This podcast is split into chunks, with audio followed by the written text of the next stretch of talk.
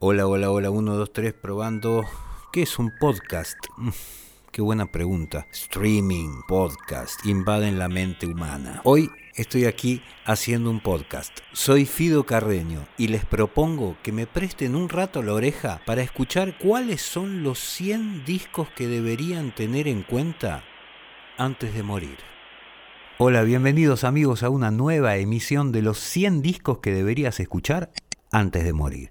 Hoy es el turno de Stevie Wonder y su álbum Inner Visions del año 1973. Sello discográfico Motown. Producción Stevie Wonder. Dirección artística Matthew Byton. Nacionalidad Estados Unidos. Duración 44 minutos 12 segundos. En agosto de 1973, cuando fue editado Inner Visions, el álbum número 16 en la carrera de Stevie Wonder, este ya no era más ese Little Stevie de 11 años de edad que había sorprendido a principios de los 60, cuando comenzó su brillante y ascendente carrera musical. Por lo pronto se había casado con Sireta Wright, de quien no tardó en divorciarse. Luego conoció y se enamoró de una abogada, Joana Vigoda, quien además le había preparado un contrato revolucionario. Este fue uno de los mejores contratos de la industria musical, en el que el músico percibiría la cantidad de 13 millones de dólares por 7 años en el sello Tamla Town. En resumen, Wonder tenía las riendas de su carrera, era millonario y parecía que nada entorpecía sería su futuro.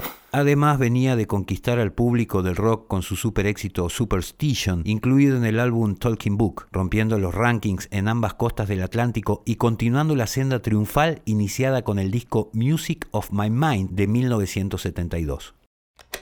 to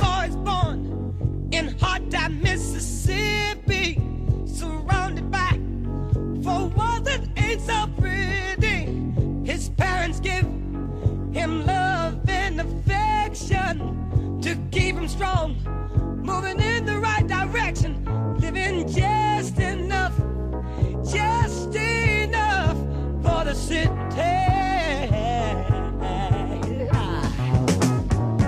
His father works some days for 14 hours, and you can bet he barely makes a dollar. Músico inquieto por naturaleza, Stevie se podía dar todos los lujos que quisiera. Sin dudas, Inner Visions, este disco, es un disco monumental que incluye en sus letras alegatos en contra del abuso de estupefacientes, tal es el caso de Too High, y de ira y protesta social, tal es el caso de Living for the City, sin dejar de lado las exquisitas canciones de amor como All in Love is Fair o Golden Lady. Además, este trabajo ponía en relieve esa capacidad y lucidez que tenía Wonder para leer el paisaje de la cultura negra norteamericana, fusionando realismo social con un espíritu idealista. Esto era lo que se apreciaba en Living for the City, la canción principal del álbum, una brutal descripción de la explotación y la injusticia. Aquí Wonder relataba la deprimente historia de un muchacho que vivía en un pueblo mítico de Hard Times en Mississippi, rodeado de pobreza y racismo. Un ser desahuciado al que cuando tomaba un micro para ir a New York le tendían una trampa y lo enviaban a prisión. Un dato curioso de este tema, Stevie Wonder invitó a uno de los porteros del estudio de grabación para que hiciera de guardia cárcel, diciendo entre dientes en el medio de la canción, entra a la celda, negro de mierda. Años más tarde, los raperos de Public Enemy samplearían esta brutal frase en uno de sus temas. Paradójicamente, este tema, Living for the City, fue un éxito entre el público blanco. Come on, come on, get in that cell, nigga. God, no. His hair is long, his feet are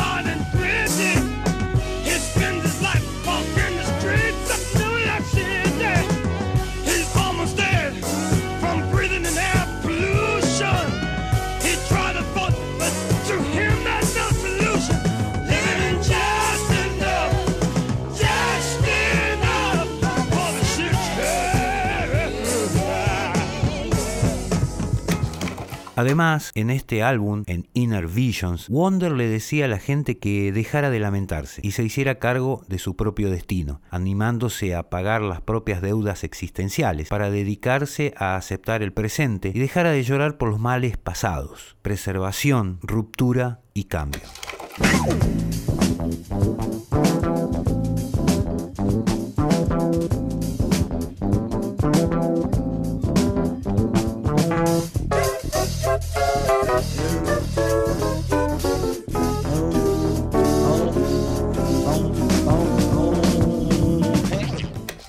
Una filosofía para enfrentar la vida moderna que poco ha cambiado en los últimos 40 años, más allá de los innumerables avances tecnológicos. Quizás habría que seguir insistiendo un poco más, ¿no? Con la preservación, la ruptura y el cambio. Dijo Stevie Wonder mientras miraba más allá de sus ojos y daba siempre en el blanco, Inner Visions es mi perspectiva de lo que ocurre en mi mundo, a mi gente y a toda la gente. Amigos, eso fue todo desde acá. Les dejamos este discazo para que googleen, busquen la forma de escucharlo porque de verdad les va a encantar. Inner Visions del año 1973 de Stevie Wonder, una perla verdaderamente. Nos pueden seguir en redes sociales en arroba cajón de gato o en arroba fidolasticplay o en nuestra fanpage. Soy Fido Carreño y desde Catamarca, Argentina, planeta Tierra, como les digo siempre, les deseo una feliz vida.